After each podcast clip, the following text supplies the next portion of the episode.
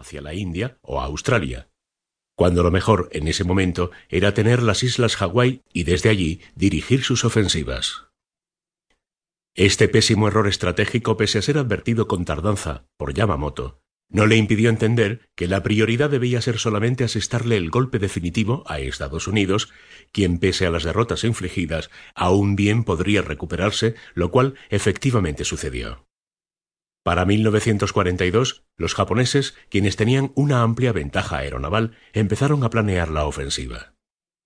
El plan de conquista de las Midway era simple y ya estaba aprobado tanto por el almirante Pagano como por Yamamoto. Este plan consistía en un ataque por sorpresa. Primero se realizaría un bombardeo aéreo saturante de ablandamiento, seguido de un bombardeo naval de las líneas defensivas por los cruceros y un posterior desembarco de tropas del ejército en la isla de Midway. Es más, con los informes que se tenían de la débil guarnición americana, en Midway se esperaba una rápida y aplastante victoria. La operación, pues, estaba respaldada por el grueso de la Armada Imperial, situada en un punto clave que permitiría neutralizar cualquier iniciativa enemiga. El factor sorpresa para este proyecto era sumamente esencial como ya había sido demostrado en Pearl Harbor. Sin embargo, los japoneses ignoraban que su código púrpura de cifrado ya había sido abierto por los americanos, quienes descubrieron los planes que tenía Japón para ellos.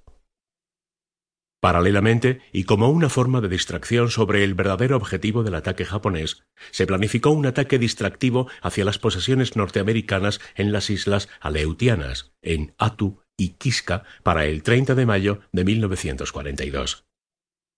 La idea era dispersar aún más las fuerzas americanas y sumirlos en una mayor confusión.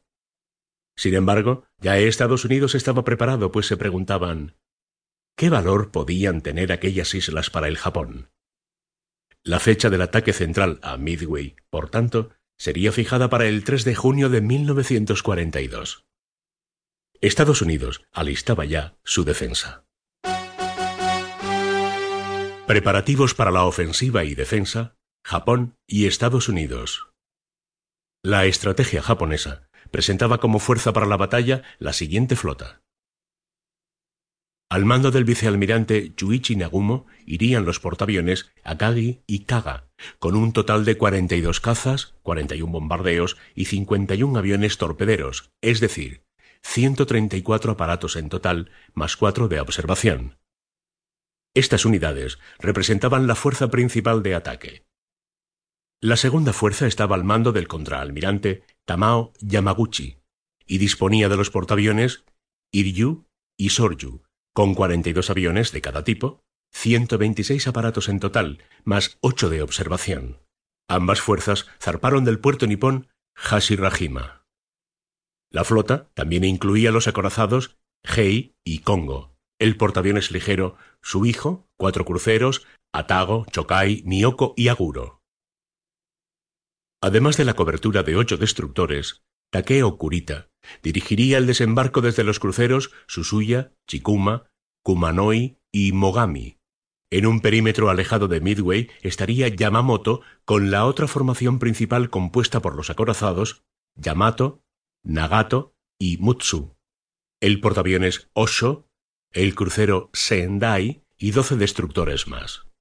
Para esta ofensiva, Japón empleaba el 80% de sus fuerzas navales un número que, dadas las circunstancias, era sumamente alto, pero la tarea, a juicio de Yamamoto, lo exigía. En el otro lado del Océano Pacífico, las cosas no iban tan bien. Los americanos, luego de la ofensiva japonesa de Pearl Harbor, se encontraban abatidos y desmoralizados. Además, el conocimiento sobre la escuadra momentáneamente contaba solo con tres aviones disponibles, los hacía ver que sólo podrían tomar medidas defensivas mientras estuviera lista nueva ayuda. Felizmente, el desciframiento del código japonés le dio una efímera tranquilidad, pues al menos sabrían cuál sería el próximo lugar para atacar. El Consejo de Guerra americano se preparaba para la ofensiva nipona. Para ello debían correr los menos riesgos posibles, pues la concentración y unión de sus fuerzas era impostergable. El almirante Chester William Nimitz sería, pues, quien estuviera al cargo de supervisar las operaciones.